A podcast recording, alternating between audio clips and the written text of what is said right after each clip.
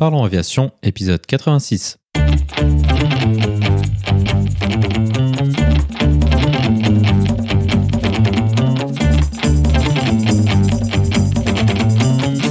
Parlons Aviation, le podcast qui parle de tout ce qui vole.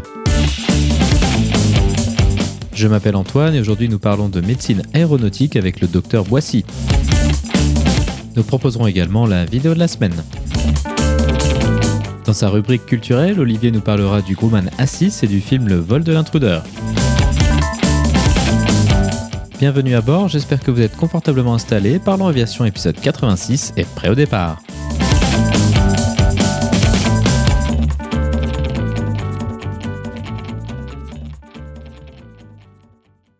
Bonjour et bienvenue dans le 86e épisode de ce podcast. Cette semaine, nous allons parler d'un sujet que nous n'avons pas encore évoqué sur le podcast, mais qui est pourtant essentiel à l'aviation. Nous allons parler de la médecine aéronautique. Pour en parler avec nous, notre invité de la semaine est le docteur Boissy. Docteur Boissy est un médecin ayant débuté son parcours dans l'armée de l'air. Il a eu différentes affectations auprès d'escadrons opérationnels de chasse, mais aussi auprès des contrôleurs aériens militaires. Il a également eu l'occasion de participer à divers groupes de travail à l'OTAN dans le cadre de l'élaboration des normes d'évacuation sanitaire. Ensuite, il s'est reconverti dans le civil en tant que médecin généraliste et aéronautique. Tout d'abord, nous parlerons de son parcours puis des visites médicales réglementaires. Ce sont les visites qui doivent être passées pour tout pilote souhaitant prétendre à une licence de pilotage avion, planeur ou hélicoptère entre autres. Il nous détaillera leur contenu ainsi que les points qui peuvent poser problème. Ensuite, nous nous intéresserons plus en détail aux aspects physiologiques liés au vol. Cela nous amènera à discuter entre autres de l'hypoxie, de la fatigue et des facteurs de charge.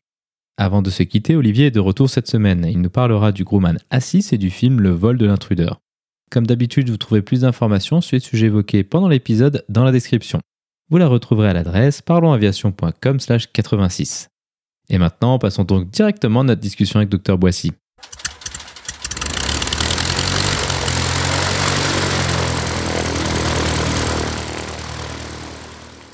Bonjour docteur Boissy et bienvenue sur Parlons Aviation. Peux-tu nous décrire ton parcours aéronautique et médical? Bonjour, merci de, m'accueillir dans ton podcast. Écoute, euh, moi, quand je relis un peu, avant de préparer cette émission, je relisais un petit peu mon parcours et j'ai l'impression d'être un peu un enfant gâté, euh, très chanceux. Euh, je suis un ancien médecin militaire, donc j'ai commencé mes études de, de, médecine en 91 au sein de l'école du service des santé des armées de Lyon. Et puis du coup, bah, je mes études, euh, elles ont duré 9 ans. Et puis à la fin de, de mes études en 2000, j'ai choisi l'armée de l'air. J'ai d'abord été affecté à la base aérienne de Tours, école de l'aviation de chasse. Et puis euh, dans ce cadre-là, j'ai fait ma formation de médecin aéronautique. Donc dans l'armée, on dit médecin PN, un personnel navigant, avec le brevet de médecine aéronautique et spatiale. Puis euh, bah, cinq années à Tours où on faisait un peu d'activité de médicale, euh, des vols euh, et puis des missions à l'étranger. Ce qui m'a permis aussi de, de réfléchir sur l'importance de la médecine d'urgence couplée à la médecine aéronautique. Donc j'ai fait une formation de médecine d'urgence à l'époque. Et en 2005, je suis arrivé à la base euh, aérienne de 942 de Lyon-Montverdun. Alors c'est un peu triste que c'est une base sans, sans piste aérienne, c'est une base de contrôle aérien dont une partie est enterrée dans la montagne. Euh, mais c'était assez intéressant. Donc basculer, euh, d'une part, j'avais fait l'aviation, la, chasse, maintenant on passait dans le contrôle aérien. Puis il y avait toute cette notion de confinement qui est actuellement à la mode, puisqu'ils étaient enfermés. en 2008, j'ai fait un, on avait un deuxième niveau dans l'armée, j'en reparlerai probablement, un deuxième niveau de formation qui s'appelle le brevet supérieur de médecine aéronautique, euh, qui était un peu plus axé encore sur les vols et un peu plus sur la recherche. Et puis j'ai été affecté secondairement à une base un peu plus petite encore, en Berrieux en Bugey, qui est une base euh, plus à la campagne, qui est plutôt axée sur la maintenance aéronautique, qui fait notamment la gestion des radars, les équipements de survie des aéronefs.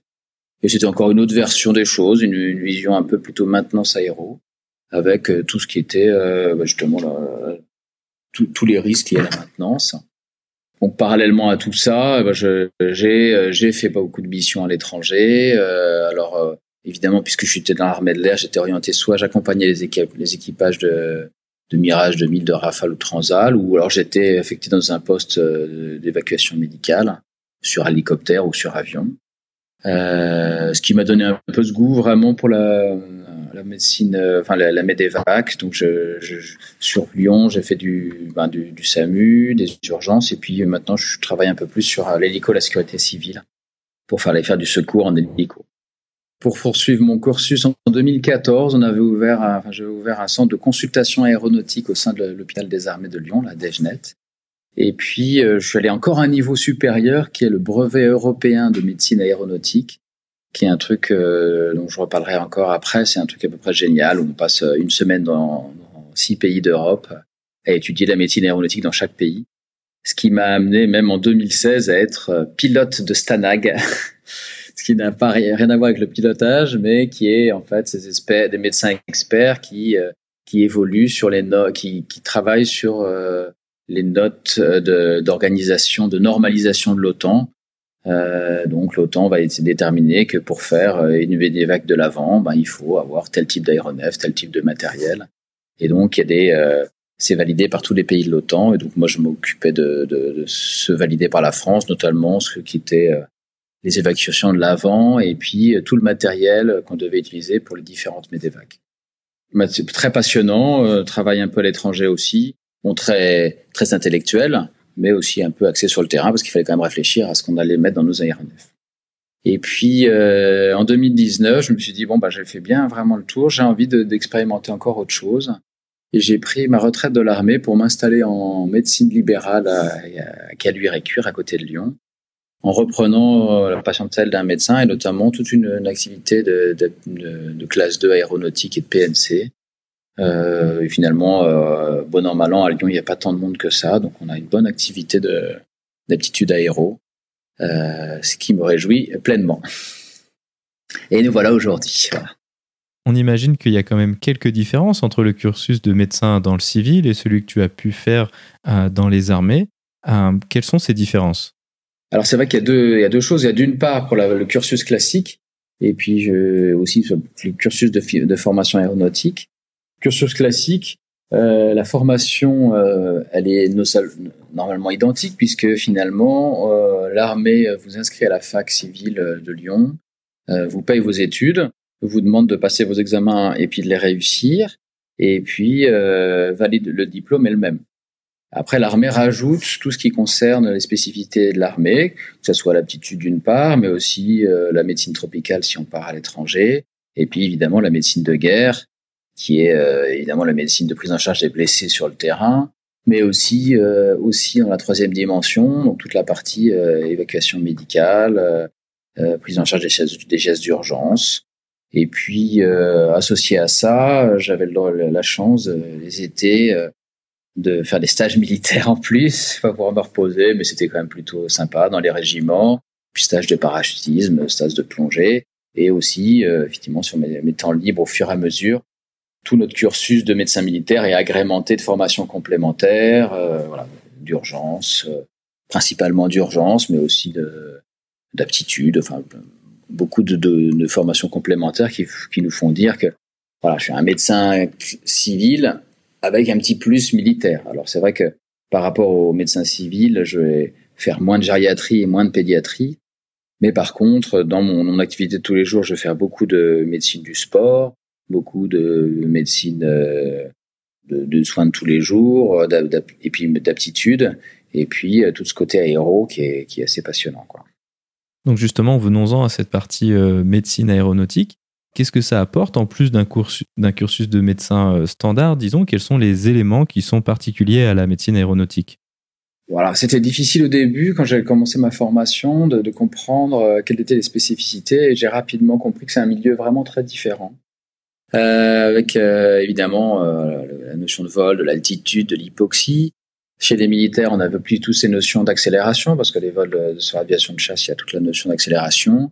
Et puis tout, toutes les variations sur les barotraumatismes, l'illusion sensorielle, plein de choses qui nous, qui, qui sont des choses qu'on connaissait pas avant, qu'on découvre avec en découvrant la médecine aéronautique. Donc on apprend ces contraintes-là, et puis après, on essaie de réfléchir sur euh, comment pouvoir accompagner euh, nos pilotes là-dedans. Donc ça, c'est effectivement une médecine d'aptitude, mais c'est aussi une médecine un peu de prévention. L'idée, c'était de protéger l'intéressé de, des effets d'altitude. Donc c'est pour ça que Les gens qui sont coronariens, on essaie de pas les mettre trop en altitude parce que si on les fait monter à 2000 mètres, ça va être plus difficile pour leurs artères. Les problèmes de d'asthme aussi. Et puis, euh, l'idée aussi, c'est de protéger la, la collectivité. Hein, donc, euh, euh, on va essayer d'éviter le risque d'incapacité en vol. Euh, et c'est pour ça qu'effectivement, ben, les diabétiques sous insuline, à nouveau les, gens qui ont des problèmes cardiaques très sévères ou les épileptiques, eh ben, on va mettre en place des, des, normes très spécifiques pour que si on les fait voler, que ce soit vraiment très contrôlé. Et puis moi, ce que j'avais adoré dans la médecine, c'est tout le côté conseil. Quoi. On accompagne nos pilotes dans cette adaptation à ce milieu et on essaie de les accompagner. Je me souviens qu'on faisait euh, euh, notamment des formations euh, pour accompagner les pilotes sur les accélérations et les manœuvres anti-G. Je me souviens d'être allé justement les accompagner autour de la centrifugeuse et de voir un peu comment comment s'adapter à ça. Donc participer à leur vol et puis et puis aussi leur donner des conseils. On a pas mal parlé de la formation médicale et de, du médecin aéronautique. Tu as parlé des diverses autres formations que tu as suivies. Euh, qu'apportent ces formations? À quoi ça ressemble? Ah, C'est vrai que j'ai eu la chance, euh, quand vous êtes médecin aéronautique dans le civil, vous avez une formation qui a une capacité qui, euh, qui dure deux ans. Et moi, j'ai eu la chance, grâce à l'armée, d'avoir une formation à plusieurs niveaux.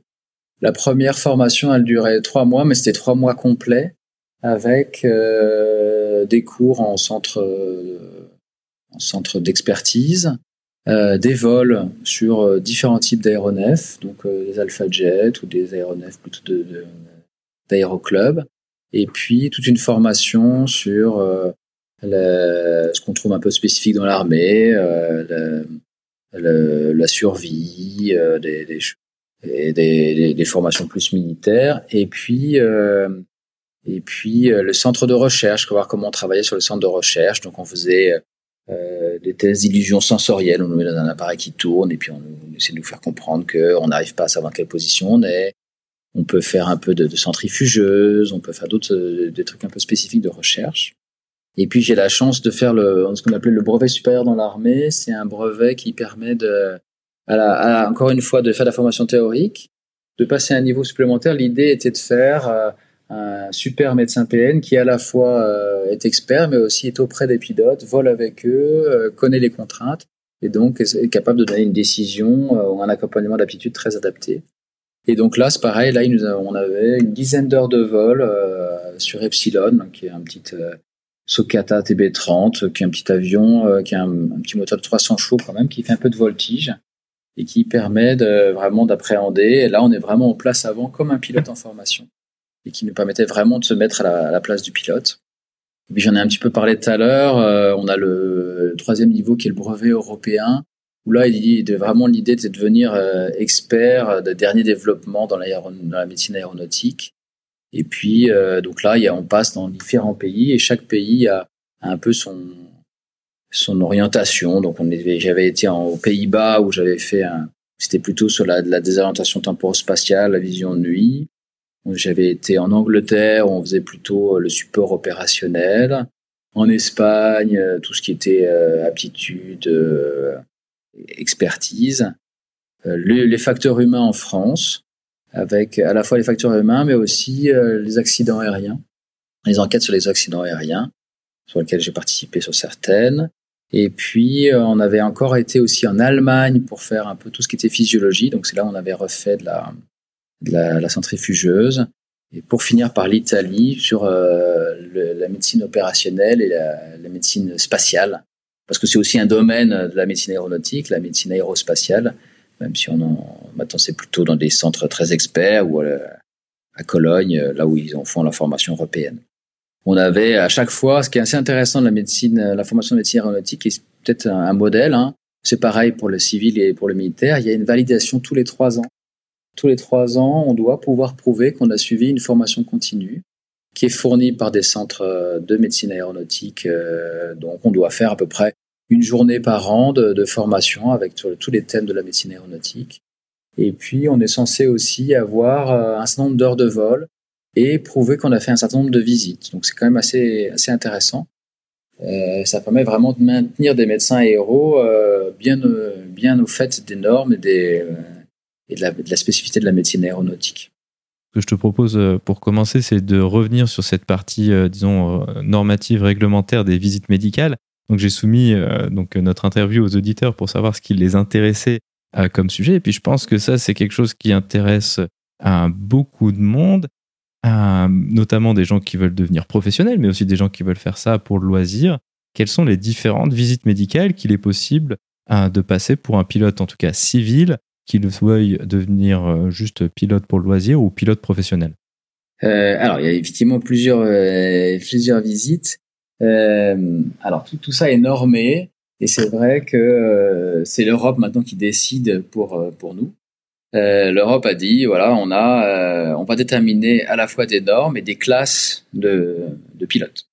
Donc ces normes, elles ont été une première fois éditées en 2011 et puis là, on a une version de 2019 qui a été euh, qui a été faite, euh, dont on reparlera probablement euh, suite à l'affaire de German Wings. Et du coup, il y avait un certain nombre de, de, de modifications dans les normes. Euh, alors, on peut être déjà le première première classe, classe 1, euh, sont les pilotes professionnels, hein, qui sont les vrais pilotes, les pilotes de ligne, les pilotes d'avion, mais aussi un instructeur d'aéroclub est un pilote professionnel. Et donc, il est soumis à des normes très particulières dont les visites sont faites tous les ans, euh, voire tous les six mois si vous avez plus de 40 ans euh, en monopilote ou plus de 60 ans.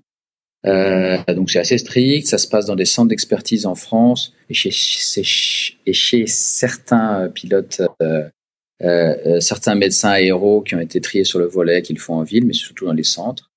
alors que moi, je m'occupe plutôt à mon niveau de classe 2. Classe 2, c'est les pilotes privés d'avion, de ballons ou d'hélicos.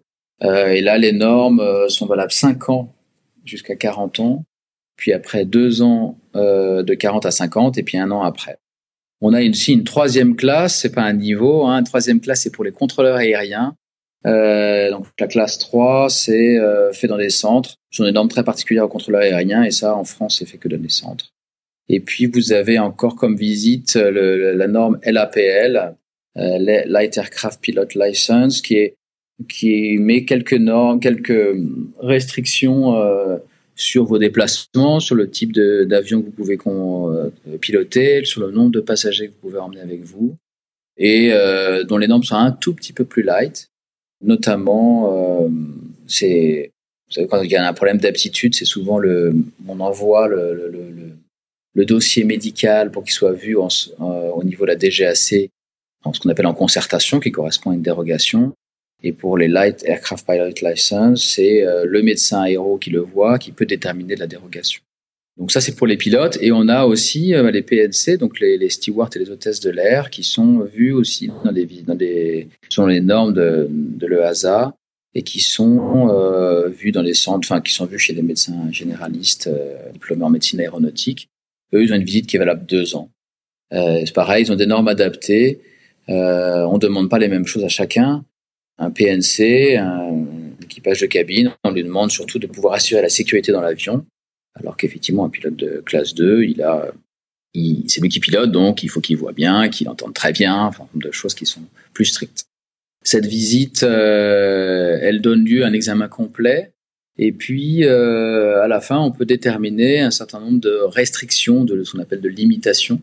Vous pouvez être apte à tout, vous pouvez être apte avec euh, ben, le, le, port de lunettes, VNL, VML ou VDL, si c'est de la vision de près, de loin ou de tout, de près et de loin. Et puis on a d'autres nimes, on peut limiter sur un type d'avion, on peut limiter avec euh, euh, avec un deuxième pilote à bord. Et puis il y a même des restrictions un peu un peu originales, qui posent des problèmes éthiques. Où vous pouvez voler mais seulement seul, quoi. Vous pouvez pas emmener de passagers.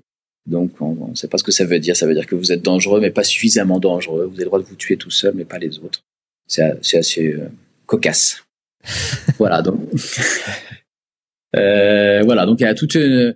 Euh, alors je ne sais pas si on va dérouler un peu les différentes le contenu des visites, mais c'est assez c'est assez intéressant pour ça. C'est assez normé, c'est-à-dire que bon, les, les, ceux qui font de la, du pilotage le savent. Ils ont un, un, formulaire très spécifique à remplir, qui est le même dans toute l'Europe. Et puis de la même manière, moi à mon niveau, j'ai aussi un formulaire que je, que je remplis qui reprend l'examen clinique, le poids, la taille évidemment, tout ce que je découvre dans l'examen, la vision, euh, l'électrocardiogramme, et qui permet de brosser le profil du, candidat, de voir s'il a des risques en vol, en tout cas si les vols peuvent être dangereux pour lui, et puis de déterminer à la fin un profil d'aptitude.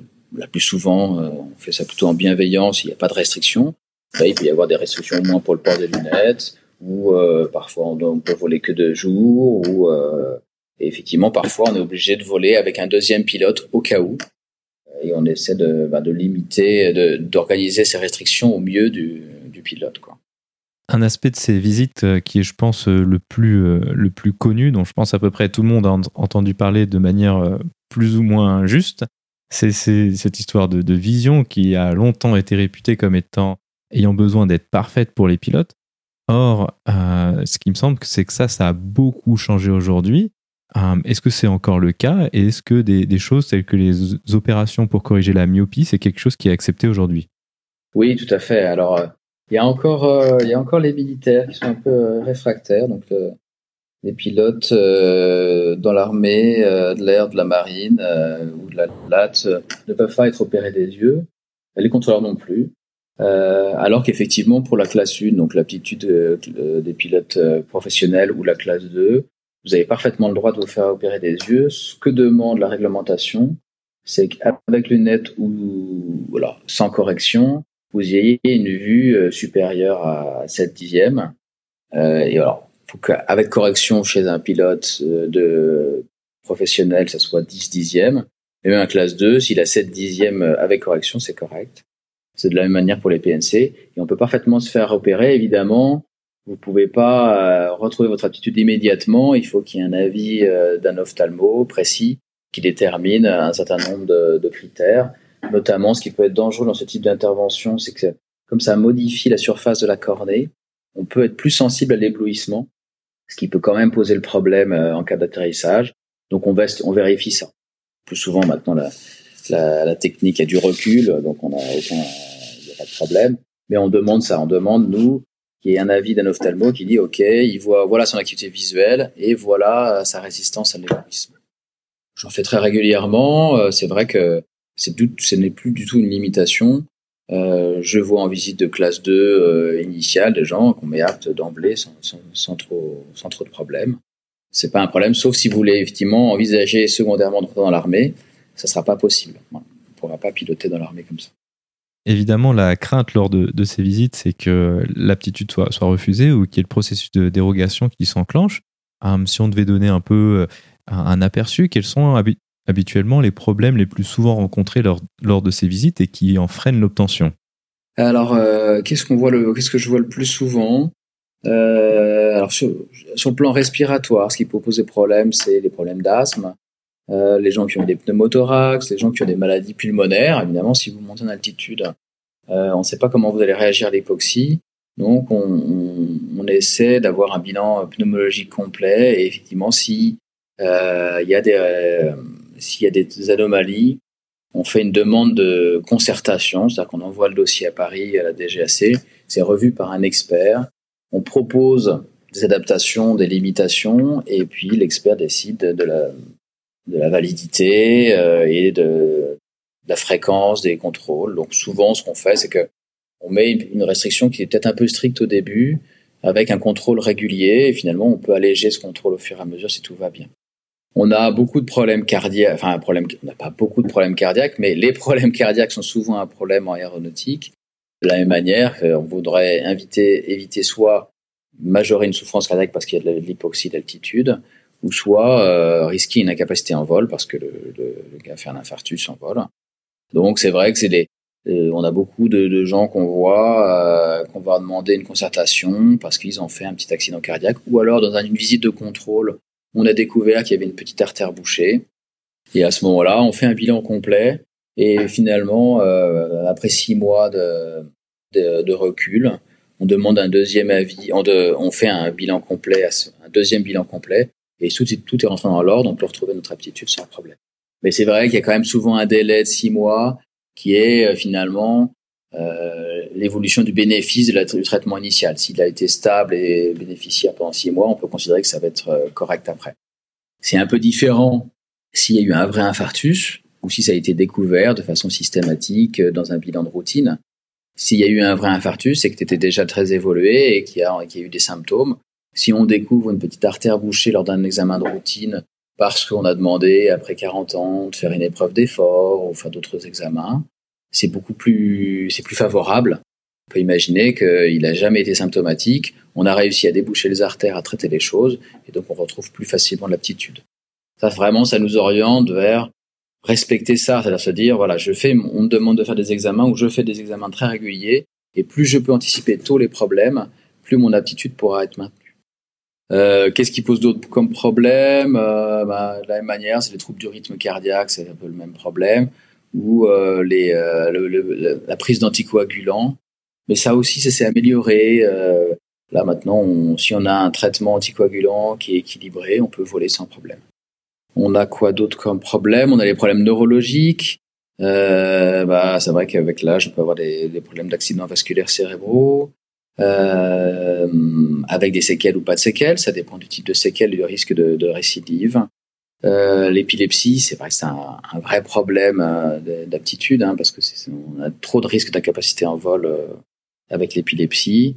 Et, euh, et puis après, il y a tous les problèmes des maladies dégénératives du cérébrales, que ce soit euh, ben, une sclérose en plaques, les maladies inflammatoires, les, euh, les maladies d'Alzheimer ou démence, qui sont des qui sont évidemment compliquées avec le vol. Donc on essaye de, d'essayer de, de, dépister tout ça. La visite, elle cherche un peu à dépister tout ça. Et encore une fois, elle sert surtout à anticiper ça. C'est vrai que on fait beaucoup d'examens à chaque visite. On fait un électrocardiogramme bien sûr, on vérifie la tension. C'est pas c'est pas pour planter les gens, mais plutôt pour dire ok, il faut qu'on anticipe anticipe très tôt l'arrivée d'effets secondaires pour, euh, pour maintenir l'aptitude des gens. Et puis la vision, qu'est-ce qu'il y a quoi d'autre problème? Non, la vision, on a, bon, je vous dis, très, peu de problèmes, à part des problèmes très spécifiques euh, d'amputation de champ visuel ou de perte d'un Et puis, euh, et puis euh, l'ORL, évidemment, les pertes d'audition peuvent être, euh, peuvent être problématiques, mais c'est pareil, si on a un appareillage, on peut très bien voler sans problème. Et puis, ouais, c'est la plupart des problèmes. Un sujet assez euh, souvent discuté et qui a été mentionné par euh, les auditeurs, c'est cet écart de normes médicales qu'il y a entre le monde européen et ASA et tout ce qu'il y a en Europe du Nord avec euh, l'AFA et Transport Canada.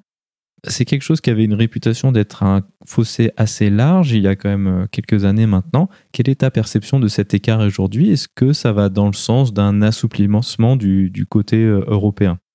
Alors c'est vrai que c'est deux visions un peu différentes de l'aptitude. La, hein. le, le, monde américain anglo-saxon, c'est un petit peu l'équivalent entre les, on voit au niveau de la plongée entre le PADI et les aptitudes de la plongée. Il y a une question de euh, vraiment une question de liberté, de permettre aux gens de faire un peu ce qu'ils veulent. Et une question de responsabilité aussi, c'est-à-dire que vous faites ce que vous voulez, mais c'est vous qui prenez la responsabilité. Et on n'a pas exactement la même vision en Europe, notamment dans les pays euh, du Sud, où, si vous voulez, euh, c'est pas qu'on c'est pas qu'on a vu de tricher mais on, a l'habitude de, dire ok il y a des normes et je peux les dépasser. Ce n'est pas du tout l'esprit dans le monde anglo-saxon. Si on met des normes et si on les dépasse là vous allez très vous allez au tribunal ça va très mal. Euh, en Europe on dit ok je, je, je peux enfin on peut imaginer que certains puissent on considère que les pilotes puissent considérer qu'ils peuvent dépasser les normes. Et donc les normes sont un peu plus strictes. C'est assez visible par exemple pour les diabétiques Effectivement, il est prévu que euh, aux États-Unis, vous puissiez euh, piloter si vous êtes diabétique sous insuline, sous réserve d'avoir un contrôle très strict, c'est-à-dire d'être capable de faire un test euh, sanguin avant le vol, pendant le vol, de vérifier que le traitement soit bien suivi. Et dans l'Europe a pour l'instant pas considéré qu'elle qu'elle allait dans ce sens-là. Peut-être ça évoluera, ça a déjà évolué parce que dans les normes de 2019, il y a des choses qui sont assouplies. Notamment, par exemple, dans les normes auparavant, vous vous faisiez opérer de euh, d'une petite hernie, vous étiez arrêté de vol pendant normalement pendant trois mois, il fallait attendre qu'on attende euh, que, tout soit bien cicatrisé, et puis un contrôle au bout de trois mois. Maintenant, les normes se sont allégées, c'est-à-dire que vous avez le droit de vous faire opérer, vous tenez au courant votre médecin aéronautique, euh, on fait le point, il y a, la cicatrisation est bonne, il n'y a pas de douleur, à vous remonter dans l'avion sans problème. Voilà, il y a des petites choses qui évoluent, euh, on se rapproche, il y a des, voilà, il y a des, il faut, laisser le temps à tout le monde de s'adapter. L'Europe, euh, est encore un peu stricte, mais on est plutôt, je trouve qu'on est plutôt dans la bienveillance et la France euh, s'adapte aussi. à ces normes européennes. On essaie à chaque fois de pouvoir accompagner le pilote. J'ai l'intuition, par exemple, d'un d'un pilote que j'ai vu il n'y a pas très longtemps qui avait un problème de sclérose en plaques. Et je me disais, euh, ça allait être compliqué d'obtenir son aptitude. Et finalement, il a réussi à obtenir son aptitude avec un contrôle très strict.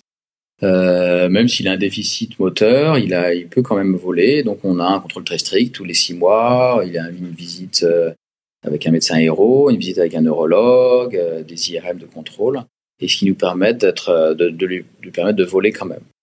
J'ai l'impression qu'on est un peu plus dans l'assouplissement, mais c'est compliqué de modifier des normes. Hein. Là, on a fait un grand pas, euh, un grand changement l'année dernière. Prochaine évolution, ne sera pas tout de suite. Tu as mentionné euh, cet accident du Germanwings qui, je pense, a, que tout le monde a, à peu près en tête, donc du, du copilote qui avait intentionnellement euh, mis l'avion dans, dans une montagne. Qu'est-ce qui a changé suite à cela? À Ce qui a changé, c'est qu'on nous demande, alors dans les normes européennes, on nous demande vraiment d'axer notre interrogatoire sur les antécédents, euh, le psychisme. Il euh, n'y a pas de suivi spécifique. On ne demande pas de voir un, psychiatre à chaque fois, mais on nous demande de faire un peu plus de contrôle. Et pour les PN, euh, enfin pour les classes 1 comme toi, il y a un peu plus de contrôle normalement sur ce qui est censé être alcoolisme, prise de drogue. en tout cas, on axe, un peu plus notre entretien là-dessus. Je peux pas dire qu'on le faisait pas avant, bien évidemment, on le faisait euh, et on était plutôt à l'écoute des gens. Euh, je crois qu'il y a vraiment une notion de, de relation, euh, de confiance qui doit s'installer entre le, médecin héros et le, pilote pour essayer d'anticiper les différents problèmes. Euh, je sais pas si on aurait pu à chaque fois anticiper le German Wings, mais peut-être que si euh, le médecin héros avait été au courant plus tôt, on aurait pu anticiper avant qu'il fasse cette phase aiguë et qu'il précipite l'avion sur la montagne. Donc on essaie de s'adapter. Euh, c'est écrit noir sur blanc, en tout cas, dans les normes aéro qu'il faut faire un entretien psychologique poussé. Et euh, bon, on le fait, hein, et puis on est à l'écoute. J'ai vu récemment une, une jeune candidate hôtesse de l'air. C'est pas, pas pilote. Hein, ben elle m'a dit qu'elle avait eu des antécédents d'un suivi avec un psychologue. Eh ben donc, dans son dossier, on a demandé que le psychologue fasse un petit courrier pour euh, attester de, ses antécédents. On le joint au dossier et puis, puis comme ça, tout, on a, ça nous permet d'instituer un suivi et de vérifier ça. Intéressons-nous maintenant à quelques aspects euh, médicaux qui concernent les pilotes. Un que tu as déjà mentionné, c'est tout ce qui est autour de, de l'hypoxie. Alors, on pourrait penser que c'est quelque chose qui concerne plus les pilotes euh, professionnels, mais finalement, en tant que pilote professionnel, on vole plutôt sur des avions euh, pressurisés, donc ça concerne euh, finalement les deux. Quel est l'effet de, l'hypoxie sur le, corps des pilotes et en quoi est-ce que c'est important lors d'un vol Alors c'est vrai que c'est très intéressant. j'ai, on a, je, me souviens récemment d'avoir vu des visites, visites de, en visite de classe 2, hein, des, pilotes d'hélicoptères en montagne. Pilotes d'hélicoptères en montagne, hein, ils montent, euh, ils montent à 3000, ils redescendent à 1000, ils font des variations de, d'altitude. Et donc, euh, ben, plus on va monter en altitude, comme, euh, comme vous le savez, il y a la loi Dalton qui fait que la pression partielle des gaz évolue. Donc la composition de l'air est toujours la même, on a toujours 20% d'oxygène, 80% d'azote, mais la pression qui pousse cet oxygène à se dissoudre dans le sang, elle diminue et euh, l'oxygénation du sang, elle se réduit au fur et à mesure de l'altitude. Ce qui nous force certaines fois à mettre les gens sous oxygène quand ils sont à très haute altitude et qu'ils ne sont pas pressurisés. Euh, mais finalement, si on a des versions de pression, on monte à 3000 mètres, eh ben, ça fait déjà une, petite hypoxie.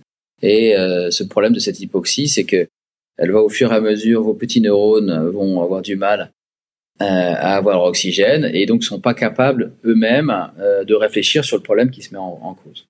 Donc on nous forme, on forme les pilotes, mais nous on, nous a formé aussi à faire de l'hypoxie, c'est-à-dire qu'on nous met soit dans un, dans un caisson hypobar, donc on nous fait monter en altitude sous oxygène, et puis tout d'un coup on nous enlève l'oxygène. Et c'est une sensation très très bizarre, puisque finalement, euh, un peu à l'instar de ce qu'on va trouver en plongée euh, en profondeur, on va commencer à un peu à s'enfoncer dans une sorte de, viscosité mentale, on, on, a du mal à se concentrer sans vraiment s'en rendre compte, avec une sorte de perte de contrôle euh, où on vous demande des tests simples. Alors, je me souviens qu'on nous demandait de compter 100, moins 7, moins 7, moins 7. Et on voit qu'on n'arrive plus à compter, bien évidemment. Et puis l'écriture, ça devient un peu, euh, un peu bizarre, la voix devient un peu pâteuse. Euh, ce dont on se rend compte, c'est que c'est difficile à le mettre en évidence quand, ça, quand on le ressent soi-même. Alors on a beau s'entraîner, il faut s'entraîner surtout à ressentir que cet élément un peu inhabituel euh, doit nous faire penser immédiatement à l'hypoxie. Je me sens un peu bizarre, euh, je me sens presque parfois euphorique, euh, mon discours est un peu euh, troublant, le contrôleur au sol euh, peut me demander de redescendre. si je suis à plus, si je suis à bord, on peut me demander, on peut me dire qu'est-ce qui se passe, et puis de mettre un peu la puce à l'oreille en disant ok, il y a un petit un problème d'hypoxie en vol. Alors maintenant, on fait plus trop dans la formation, on fait plus trop le, le caisson hypobar. On nous fait respirer un, un mélange de gaz qui nous fait monter au fur et à mesure réduire l'oxygène dans le sang et qui nous fait ressentir les mêmes symptômes. Donc j'ai fait ça, euh, question hypobar, on avait fait ça à Mont-de-Marsan, et puis là on a, euh, je l'ai fait euh, en Angleterre, dans, dans, ce que je parlais de la formation initiale, le brevet européen de médecine aéronautique. On avait été euh, dans différents pays, et notamment en Angleterre, il y avait toute cette partie-là, et donc on vous met devant un écran tout simplement avec, on devait faire du simulateur de vol puis au fur et à mesure, on demandait des, choses, à, faire et on n'arrivait pas à le faire parce qu'effectivement, au fur et à mesure, il y a cette viscosité mentale qui arrive. Dans l'hypoxie, finalement, ce qui est un petit peu plus conservé, c'est l'audition. Et donc, euh, c'est pour ça qu'on a beaucoup d'histoires de contrôleurs aériens qui ont sauvé euh, l'aéronef en, parlant euh, avec le pilote en disant descend, descend, descend, descend, pour le faire redescendre de l'altitude et retrouver un peu d'oxygène et arriver à se poser. C'est vraiment la hantise du, pilote, puisque effectivement, c'est quelque chose qu'on peut pas, qu'on a du mal à détecter. Effectivement, ça c'est très intéressant ce que tu décris. Donc tout ce qui est euh, le, question, le caisson hypobar et, euh, ou les masques qui permettent de, simuler quelque chose d'assez similaire. Mais peut-être pour les auditeurs qui connaissent euh, moins bien le parcours de pilote, ça c'est pas quelque chose qui est accessible à, à tout à chacun. Moi, j'avoue que par curiosité, je serais très curieux d'essayer ça. Mais donc aussi le problème de cette hypoxie, c'est que euh, c'est très difficile à, reconnaître et pour être honnête, je suis pas certain certain que même sur moi-même j'arriverai à, le reconnaître parce que ben j'ai jamais euh, été dans un cas suffisamment aigu pour le reconnaître. Alors je sais que je fais facilement des, des maux de tête quand je vole souvent au-dessus du niveau 100, mais euh, mais c'est pas si évident que ça, je trouve. C'est vrai que c'est pas facile. Encore une fois, parce que c'est un petit peu, alors c'est pas comme la dépression, mais c'est effectivement comme ça touche directement tes capacités de raisonnement et de jugement. C'est difficile de mettre en évidence on a l'impression que dans l'armée, en entraînant les gens, ils vont se rendre compte qu'il euh, y a quelque chose d'anormal dans leur attitude et être capable au moins au sein du cockpit de mettre, de mettre en évidence ça, ou en tout cas au moins au niveau de soi-même de se dire, ok, il y a quelque chose de bizarre, ok, c'est pas normal, je vais descendre. Mais euh, tout le monde ne fait pas ça. Alors on le fait. Qu'est-ce qu'on fait? On fait parfois euh, en dehors de l'aéronautique pour les gens qui vont faire des, des randonnées en très haute montagne. Et dans, dans les centres de dans les centres de préparation à la montagne, on fait ça, on fait ce test-là, on fait pédaler en altitude, on fait, on fait monter en altitude et on voit comment votre corps réagit, comment le cœur réagit et comment les, les, les compétences psychiques réagissent. Mais c'est vrai que c'est pas c'est pas systématique pour tous les pilotes et c'est vrai que c'est dommage. Alors on le fait pour l'homme militaire évidemment, euh, mais on devrait essayer de idéalement, il faudrait que tout le monde le fasse. Ouais, ça c'est clair. Moi, je, serais très curieux de, de voir ça en tout cas. Un autre aspect euh, médical qui, je pense, est euh, quelque chose euh, que tout le monde a déjà ressenti en prenant l'avion bah, pressurisé ou pas, c'est cette sensation de, gêne dans les oreilles, alors qui, en fonction des gens, est plus ou moins gênante. À quoi est-ce dû et quelles sont un peu les, solutions à cela? Alors oui, alors on fait un peu physique, mais là c'est la loi de, de Boyle-Marriott, hein, c'est-à-dire que le rapport pression-volume est d'une constante. Donc, puisque vous montez en altitude, tout l'air qui est euh, à l'intérieur de, vos oreilles, dans la chambre, dans l'oreille moyenne, euh, puisque vous montez en altitude, l'air gonfle un petit peu. Et notre système est quand même assez bien fait, puisqu'on a une petite communication entre l'oreille et le nez, qui s'appelle la trompe d'Eustache. Et cette communication permet à la montée, euh, à l'air qui commence à se dilater à l'intérieur de l'oreille moyenne, pourrait pousser sur le tympan. Finalement, il sort par ce petit conduit et il, et il sort euh, à l'extérieur et tout va bien.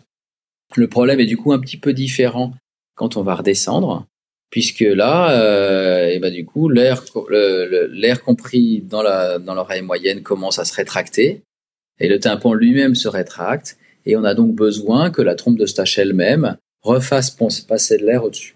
C'est ce que c'est ce qu'on fait quand on est euh, dans l'avion, euh, on souffle avec le nez bouché, on essaie d'avaler sa salive ou de bailler qui fait que ça ouvre un petit peu la trompe de stache, ça fait pousser l'air, ça regonfle l'air qui était serré dans l'oreille moyenne et ça fait disparaître la douleur. Le problème est évidemment si on a le débouché. Si vous sentez avant les vols que quand vous faites ce test du Valsava, là, le débouché, on souffle dans les oreilles, ça passe pas, c'est que cette trompe de stache elle-même est inflammatoire et donc l'air n'arrivera pas à trouver le chemin pour remonter le long de cette trompe de stache.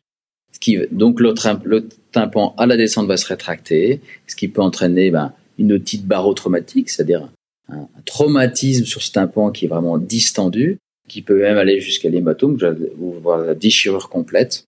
Et là, c'est pas la même chose. Donc c'est vrai qu'il faut être très attentif euh, avant de voler sur cette capacité d'équilibrer les oreilles et de, pousser l'air au sein de la trompe de stache. J'en vois très régulièrement, c'est un problème parfois euh, très embêtant. J'ai une, une, une, hôtesse de l'air, j'ai vu qu'on a dû mettre euh, inapte à son emploi parce qu'elle faisait, à chaque vol, elle faisait une otite barotraumatique à cause de troubles de cette trompe de stache. Et cette trompe de stache, il y a une partie qui est fibreuse sur laquelle on peut, on peut rien, on peut pas agir. Euh, et donc, elle a dû être euh, mise inapte, euh, à notre grand regret. Effectivement, ces problèmes d'oreille, je pense que c'est quelque chose sur lesquels les, pilotes, en tout cas professionnels, sont très sensibilisés. Donc, tu as parlé des, problèmes qui peuvent résulter. Donc, tout ce qui est otite barotraumatique, c'est alors quelque chose que j'ai eu la chance de jamais euh, avoir. Et puis, j'espère que ça, continuera comme ça, évidemment quels sont les, risques associés à cela en termes de, bon, de, de physiologie, puis aussi en termes d'aptitude médicale? Est-ce que suite à une otite barotraumatique, on peut récupérer son médical, par exemple? Oui, on peut récupérer. Tout dépend du degré de l'otite. On a différents niveaux. Si c'est juste une petite, un petit étirement du tympan avec un hématome du tympan, on va alors avoir euh, euh une perte de l'audition initiale, on va avoir une gêne, une douleur, ce qui fait qu'au début, on va être arrêté de vol. Et puis on va attendre que tout ça cicatrise, hein, comme, euh, comme une plaie cicatrise sur la peau, une plaie cicatrise sur le tympan. Si vous déchirez le tympan, c'est un peu plus compliqué parce que l'audition, pour récupérer, il faut que les deux bords du tympan viennent se recoller et parfois ils se rétractent sur les côtés. Et donc ça met beaucoup plus de temps à cicatriser. Euh, c'est beaucoup beaucoup plus compliqué pour l'audition d'une part, et puis sur euh, il y a aussi des risques d'infection, euh, d'atteinte de l'oreille moyenne et donc de, perte de l'audition. Donc c'est vraiment un problème à ne pas négliger. Hein, si on sent la moindre douleur ou la moindre difficulté avant le vol, il vaut mieux sursoir au vol ou alors tout de suite vous consulter un médecin qui va mettre un traitement pour essayer de libérer la trompe de stache. Parce que l'enjeu est quand même effectivement la perte de l'audition, hein, ce qui est pas rien. Un autre aspect euh, qui concerne peut-être plus euh, dans ce cas-là les, les, pilotes professionnels, c'est les effets à long terme, hein, des vols fréquents ou alors des vols prolongés avec des pilotes de long courrier qui vont faire plutôt euh, des longs, très longs vols, et puis des pilotes de moyen courrier qui vont faire plutôt ces montées, ces descentes répétitives. Euh, quels sont les effets sur l'organisme de, ces vols euh, fréquents? Ouais, c'est c'est assez difficile. Il assez, complexe puisqu'il y a plein de, il y en a plein de problèmes liés euh, un, un idéal euh, où on devrait dire effectivement l'activité de pilotage, elle doit être très normée, très physiologique, hein, suivre le euh, le mode de vie, des, enfin le mode de vie, la physiologie des gens, et puis euh, des impératifs professionnels qui sont effectivement, il faut faire beaucoup de vols dans la journée, euh, où il faut des vols très longs, très répétés, et puis aussi des impératifs personnels de mode de vie. Hein, donc il y a des, des, gens qui préfèrent travailler de ce type-là, mais ça entraîne effectivement des contraintes. Bon, le, le, le contrainte, la contrainte principale, c'est la fatigue accumulée. Euh, et cette fatigue, euh, ben, c'est un petit, c'est pas comme l'hypoxie, mais si vous voulez, c'est c'est aussi une perturbation de ses capacités de jugement euh, qui peuvent être dangereuses en vol.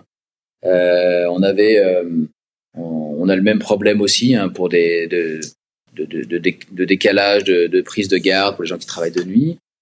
c'est pareil pour les pilotes, c'est compliqué de faire des décalages horaires, c'est compliqué de faire plusieurs vols dans la même journée, et c'est aussi compliqué de déterminer euh, la fatigue accumulée parce qu'elle va augmenter le temps d'erreur, elle va elle va entraîner des difficultés à faire des tâches multiples. Elle peut même entraîner, malgré soi, hein, euh, pendant le vol, un, repli sur soi, euh, de la capacité d'écoute des, autres personnels au sein, du cockpit qui est aussi problématique pour le vol. Donc on essaye au majeur idéalement de s'adapter au rythme de, chacun, au rythme circadien de vigilance. On appelle ça le rythme circadien, c'est-à-dire la, la, capacité de l'organisme à, à s'adapter, à s'endormir ou à être éveillé. Donc la vigilance, elle a plusieurs étapes dans la journée. Il y a des moments où on peut dormir. Idéalement, quand on veut lutter contre la fatigue, c'est euh, faire des siestes et, pouvoir anticiper sur euh, le décalage horaire qui va venir, ou le, on appelle le shift lag, c'est-à-dire le, le, décalage d'activité qui fait qu'on va travailler de nuit, puis de jour, puis de nuit, puis de matin. Euh, et donc là, on a quelques quelques conseils qu'on peut donner nous médecins aéros, notamment quand il y a un décalage de shift lag, vous devez faire un vol dans la nuit à une heure du matin. vous savez que vous allez donc pas dormir de la nuit. Euh, on essaie au fur et à mesure, on peut euh, essayer de, faire une sieste dans la journée, euh, essayer de, en baissant bien la lumière, en se mettant dans l'ombre, en essayant de dormir, en essayant de respecter cette porte du sommeil. Hein. On a une porte du sommeil en début d'après-midi, tout le monde le connaît, hein, le moment où on fait la sieste. Mais ce sera pas possible de s'endormir à 18 heures. C'est pas du tout dans notre porte du sommeil. Elle reviendra après. Donc, faut essayer de s'endormir, essayer de faire une sieste dans l'après-midi, par exemple. Et puis, euh, dès, euh, dès 18 heures, à l'inverse, on va essayer de forcer notre organisme à croire que c'est le jour. Donc, on met la lumière à fond, on essaie de, de, de s'exposer à la lumière, au soleil, pour essayer de se réveiller. Et puis après, il y a tout le problème du jet lag, hein, donc le décalage horaire euh, euh est difficile à, à supporter. Vous savez que notre notre organisme naturellement, si on vous met dans une caverne euh, au fond de euh, sans lumière, notre, notre, rythme circadien a tendance naturellement à augmenter. C'est-à-dire que notre journée, elle fait pas réellement 24 heures, mais elle ferait peut-être plutôt 25 heures ou 24 heures et quelques, quelques minutes. Et au fur et à mesure, si vous mettez quelqu'un dans une grotte, au fur et à mesure, ces horaires se décalent. C'est pour ça que c'est plus facile euh, de faire des décalages euh, vers l'ouest, puisque euh, vous, euh, vous avez tendance à augmenter vos journées. Puisque vous augmentez vos journées, vous avez tendance à décaler votre rythme. Alors que si vous allez vers l'est, vous raccourcissez vos journées, on vous demande de vous coucher plus tôt et votre organisme n'a pas envie. À tel point qu'on considère à peu près que si vous faites un décalage de, de 6 heures vers, euh, vers l'ouest, il vous faudra euh, une journée par heure de décalage pour vraiment synchroniser votre cycle. Alors que si vous allez vers l'est, il vous faudra une journée et demie, voire plus. Certaines personnes s'adaptent très bien, mais voire plus si, si, vous êtes un peu sensible. Euh, c'est difficile de savoir comment faire. Quand vous avez un déplacement de moins de deux jours, moi je pense qu'il faut mieux garder euh, moins de 48 heures, vaut mieux garder le rythme de départ et puis essayer de, dès qu'on peut, comme des navigateurs au long cours, de faire des petites siestes de, de, de 20 minutes euh, quand on n'est pas au, aux manettes évidemment. Euh, utiliser les, synchroniseurs sociaux. alors c'est vrai qu'en dans l'armée, on avait aussi la possibilité d'utiliser des, des, médicaments qui pouvaient permet de maintenir la vigilance, notamment pour des vols un peu euh, à risque ou très importants pour l'armée. Alors attention, hein, c'est pas des drogues très importantes, c'était euh, la caféine à libération prolongée. Caféine à libération prolongée, c'est un peu comme si vous preniez un café toutes les deux heures, euh, sans les effets secondaires du café, sans la tachycardie, sans sans les douleurs abdominales, et ça permettait de maintenir un peu d'éveil pour certains vols. On pouvait aussi imaginer d'aider nos pilotes euh, en, euh, en, leur donnant euh, des somnifères si vous avez un shift lag pour essayer de dormir dans la journée pour pouvoir être en forme le soir. Que dire de plus? Mais c'est c'est un problème permanent pour toi tu le sais bien hein, pour le quand il y a le jet lag, le shift lag, de rester éveillé et de résister au décalage horaire est très compliqué.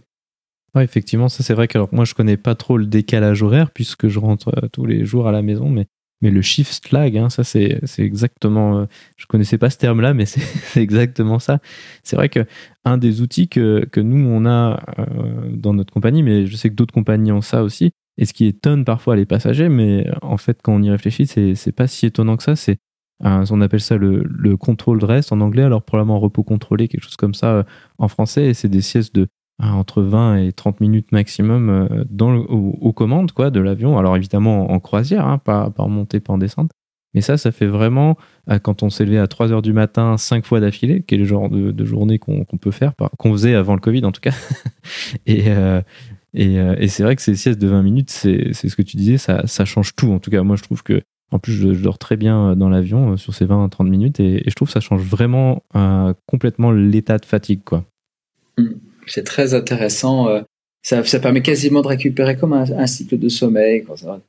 C'est pas pareil que qu'une vraie nuit de sommeil, mais ça vous synchronise bien et ça vous permet de récupérer. Alors, il faut bien imaginer que si vous faites une sieste, euh, dans les 5-10 minutes après, vous n'êtes pas opérationnel. Hein. Il faut laisser le temps au, cerveau de se réveiller. Mais c'est très, très utile.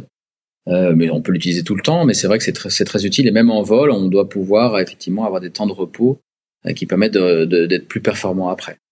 Voilà, ce qui est difficile, c'est euh, voilà, c'est si vous n'avez pas la possibilité de le faire, quoi. Si le vol est très intense, si euh, s'il n'y a pas de coupure, euh, si la planification est très irrégulière, euh, si les durées de travail sont très longues dans la journée et s'il n'y a pas suffisamment d'heures de repos pour compenser, c'est là où arrive la fatigue accumulée.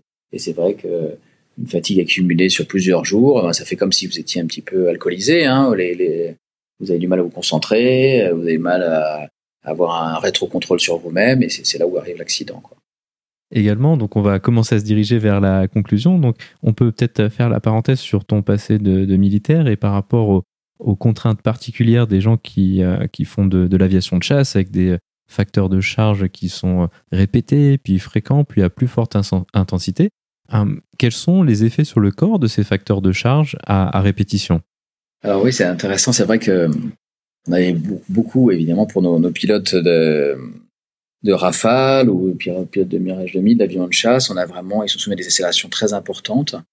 Sans entrer vraiment dans les détails, mais on parle d'accélération en fonction de l'axe par rapport au corps, plus GX, plus GY, plus GZ, c'est-à-dire euh, dans quel axe on va se mettre, euh, va faire l'accélération. Le plus dangereux pour le pilote, et évidemment euh, dans les virages, l'accélération qui fait partir le sang dans les pieds, si je résume. Et donc ce sang qui part dans les pieds, ben, ne va plus dans le cerveau. Quoi.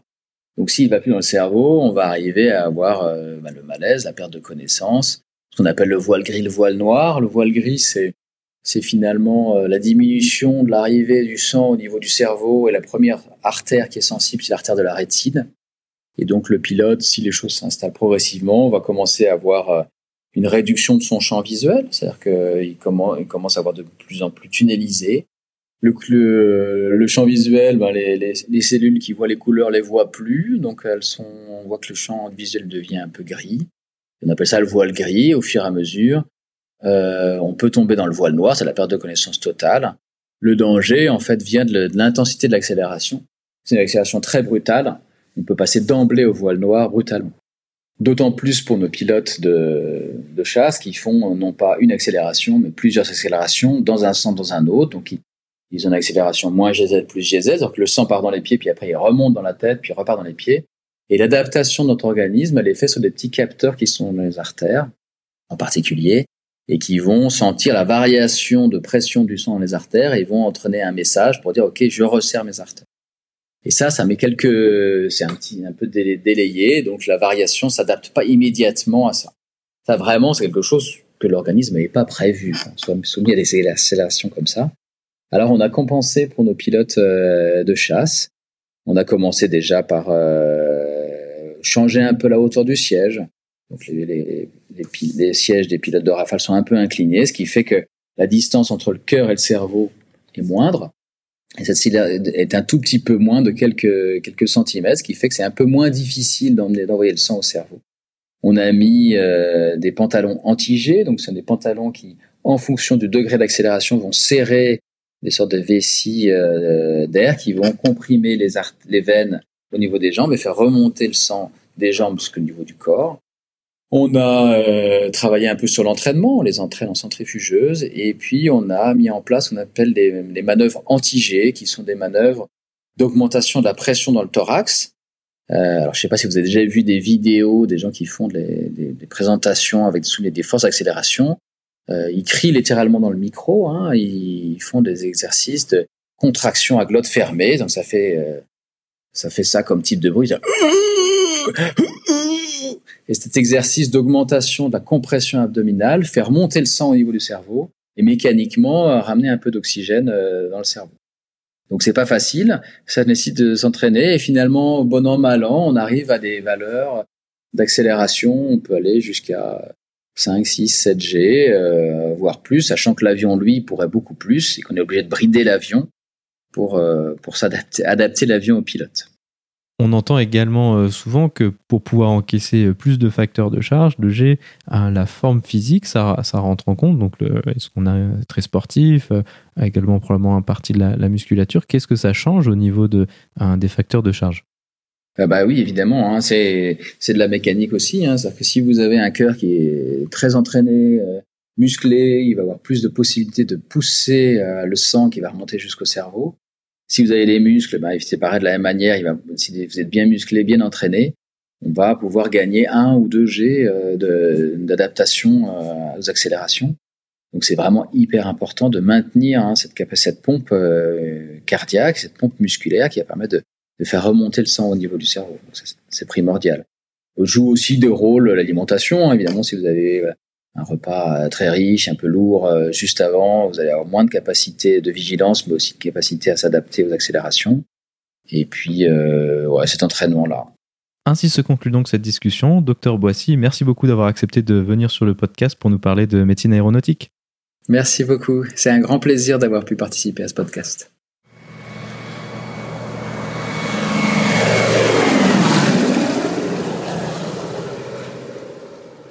La vidéo de la semaine est une vidéo de la chaîne YouTube Smarter Everyday. Elle présente l'expérience de la chambre hypobarique décrite par le docteur Boissy. On peut y voir le dispositif en question, mais aussi l'effet impressionnant de l'époxy aiguë sur l'auteur de la vidéo. Cette vidéo permet de se rendre compte de quelques-uns des effets de l'hypoxie sur le corps humain et de leurs conséquences éventuelles en vol. Vous trouverez le lien vers la vidéo dans la description ou en allant sur le lien parlonsaviation.com slash vidéo 86 sans accent sur le E de vidéo. Et maintenant, je passe le micro à Olivier pour sa rubrique culturelle sur l'Assis et le film Le vol de l'intrudeur. Je m'appelle Maverick. Maverick? C'est pas un nom, ça, c'est un sobriquet. Tu saurais le faire voler. Tu l'as bien fait voler, toi. Recherche Mirage 2000 en provenance de Farnborough, dans le 050 de votre position pour 60 nautiques, niveau 350. Ça va? Oui. Tout est vérifié. Bien sûr. Oui.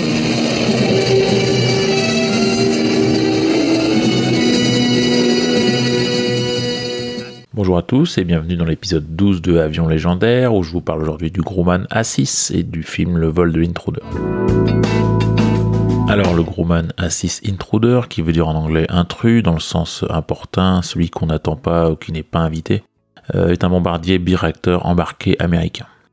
Il répondait à un besoin de l'US Navy à la fin des années 50 de disposer d'un bombardier à long rayon d'action, pouvant opérer de jour comme de nuit à basse altitude et par toutes conditions atmosphériques de visibilité premier vol eut lieu en avril 1960. Il fut ensuite intégré aux flottilles de l'US Navy en 1963 et engagé dans le conflit vietnamien à partir de 1965. L'Intruder participera également à la première guerre du Golfe en 1991. L'équipage est composé d'un pilote et d'un navigateur bombardier qui sont assis pratiquement côte à côte, le navigateur étant légèrement plus bas et en retrait. La 6 resta en service durant plus de 35 ans, faisant l'objet de remises à niveau régulières et déclinée en des versions de ravitaillement en vol, dénommées KA6D, euh, puis de guerre électronique avec deux membres d'équipage supplémentaires, sous la dénomination de EA6B Prowler. Alors la 6 Intruder est un avion uniquement dédié aux missions d'attaque au sol. Il ne possède pas d'armement défensif, mais il peut emporter une grande variété d'armements offensifs, type bombes conventionnelles, missiles anti-radar, anti-navires, etc. Une des principales innovations technologiques dont il disposait à l'époque de sa sortie était son avionique. Avionique, c'est-à-dire l'ensemble des équipements électroniques embarqués de navigation et d'attaque, euh, qui était donc extrêmement novatrice et qui comportait entre autres un radar embarqué associé à un calculateur IBM capable d'assurer à la fois la navigation, l'identification, la télémétrie et la poursuite des cibles fixes ou mobiles. L'intruder a été retiré du service actif en 1997, les EA6B Prowler de guerre électronique restant en service jusqu'en 2019. Vous avez fait un serment, non? Vous aussi, capitaine Grafton. Vous avez juré de défendre la Constitution et d'obéir aux ordres des officiers qui sont au-dessus de vous. C'est le même qu'ont prêté tous les officiers de la Navy depuis environ 200 ans. Et durant cette période, les militaires ont obéi aux civils qui avaient été élus au gouvernement. Ces civils n'ont peut-être pas toujours été justes, ou sages, ou même brillants mais ils étaient élus. Agissons autrement et, les États-Unis ne deviendront rien de plus qu'une autre république banale de dictateurs fous. Alors, Le vol de Intruder est un film américain de John Milius, sorti en 1991, et l'adaptation du roman éponyme de Stephen Kuntz, qui était lui sorti en 1988. Il reprend donc l'histoire d'un pilote de, de A6 en pleine guerre du Vietnam en 1972, confronté à la mort de son navigateur et au sentiment d'inutilité de ses missions de bombardement à haut risque, dans une guerre où les règles d'engagement côté américain étaient relativement complexes et pas toujours évidentes à comprendre au niveau du combattant de terrain. Pour mémoire, les règles d'engagement lors du conflit vietnamien côté américain étaient que les avions militaires ne devaient sous aucun prétexte survoler Hanoï, la capitale du Nord-Vietnam, donc l'entité ennemie, ni les centres urbains importants, ni les aérodromes militaires sur lesquels les bombes risquaient de toucher des conseillers chinois ou soviétiques, ni sur toute installation militaire située au nord du 19e parallèle. Le pire dans tout cela, c'était que par ailleurs les objectifs et les modalités des attaques et leurs détails étaient définis à Washington, ce qui excluait toute mission dite d'opportunité. Cette conduite à distance de la bataille empêcha le commandement local de faire montre de la moindre initiative sur le terrain, et finalement contribuait à la défaite américaine au Vietnam. Le film dont je vous parle n'a pas été un gros succès, il est vrai que s'il a quelques qualités, il accumule pas mal de défauts.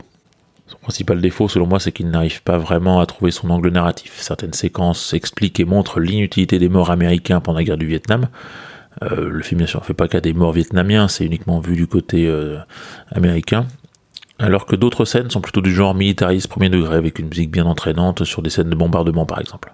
Donc, critique ou pas de la guerre du Vietnam, on ne sait pas trop au final. Le film ressemble plutôt à une critique dont la guerre est menée du côté du commandement américain, mais c'est à peu près tout. La séquence de procès militaire dont je vous ai mis un extrait tente une explication de texte de l'action militaire sur le terrain vietnamien sans beaucoup faire avancer le débat sur le fond. Le scénario n'est pas non plus renversant et tient pas vraiment le spectateur en haleine, sauf peut-être pour la séquence de sauvetage à la fin du film. Enfin, côté interprétation, on peut aussi noter le manque de charisme de l'acteur principal, Brad Johnson, qui dans le rôle du protagoniste principal Jack Grafton, euh, Brad Johnson n'aura euh, d'ailleurs pas une carrière très marquante par la suite. Dans les rôles secondaires, euh, Willem Dafoe et Danny Glover. Le premier plutôt un jeu nuancé, le deuxième en fait des tonnes comme d'habitude. Il y a aussi un petit rôle interprété par Rosanna Arquette, avec des apparitions plutôt limitées. Évidemment, on est dans un film de guerre qui se passe la plupart du temps sur un porte-avions, donc peu de place pour un rôle féminin vraiment intéressant. Du côté des qualités, il y a quand même de très nombreuses séquences aériennes du A6, tournées avec la collaboration de l'US Navy. Euh, qui sont la plupart du temps très bien filmés et vraiment spectaculaires. On peut également apercevoir des A7 Corsair 2 et voir assez longuement des A4 Skyraider dans le film. Le roman Le vol de l'intruder du romancier américain Stephen Kuntz, lui-même ancien pilote de A6 pendant le conflit vietnamien.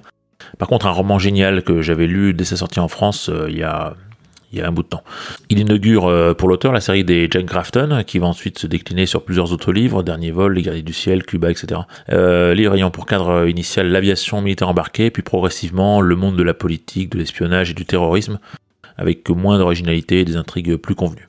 Mais Le vol de l'intruder, c'est donc à la fois un livre sur l'aviation embarquée en temps de guerre, avec un héros attachant, très humain, pas mal de failles, euh, pris sur des questionnements entre son devoir de militaire, sa passion pour le pilotage qui est très bien décrite, et son horreur de la guerre au final. Bref, vous n'êtes pas obligé de voir le film, mais si ce thème de l'aviation militaire embarquée vous passionne comme moi, je ne saurais que trop vous recommander la lecture du roman. Voilà, c'est terminé pour aujourd'hui. J'espère que cet épisode vous aura intéressé. Je vous laisse avec le thème principal du film du compositeur Basile Poledouris. Retrouvez-moi tous les 15 jours dans les podcasts Parlons Aviation et Avions Légendaires. Laissez-moi vos commentaires et suggestions si vous le souhaitez à légendairesavions.com ou sur la page Facebook Sergent Chesterfield. Merci.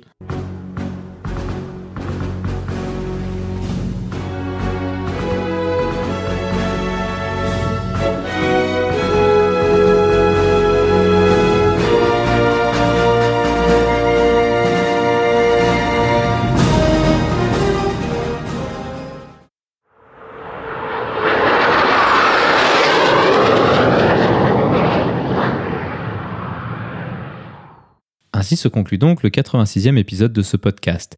J'espère qu'il vous a plu et je vous invite à vous abonner sur votre application de podcast favori. Également, n'hésitez pas à laisser un avis 5 étoiles sur iTunes, ce qui permettra à d'autres personnes de découvrir ce podcast. Je tiens à remercier Dr Boissy d'avoir accepté de venir nous parler de médecine aéronautique et à Swazik de m'avoir suggéré l'idée de cet épisode. Je tiens également à remercier Olivier pour le travail fourni pour sa super rubrique culturelle. La description de cet épisode est disponible sur notre site web parlonsaviation.com/86. Si vous avez des questions, des remarques ou des suggestions, n'hésitez pas à nous contacter sur contact@parlonsaviation.com. Si vous voulez recevoir des notifications lors de la sortie de nouveaux épisodes, Vous pouvez vous inscrire à la newsletter dans la barre latérale droite de notre site parlonsaviation.com. Vous pouvez également nous suivre sur Twitter, sur parlonsaviation et sur Facebook. En vous souhaitant des vols nombreux, je vous remercie d'avoir écouté ce 86e épisode de Parlons Aviation.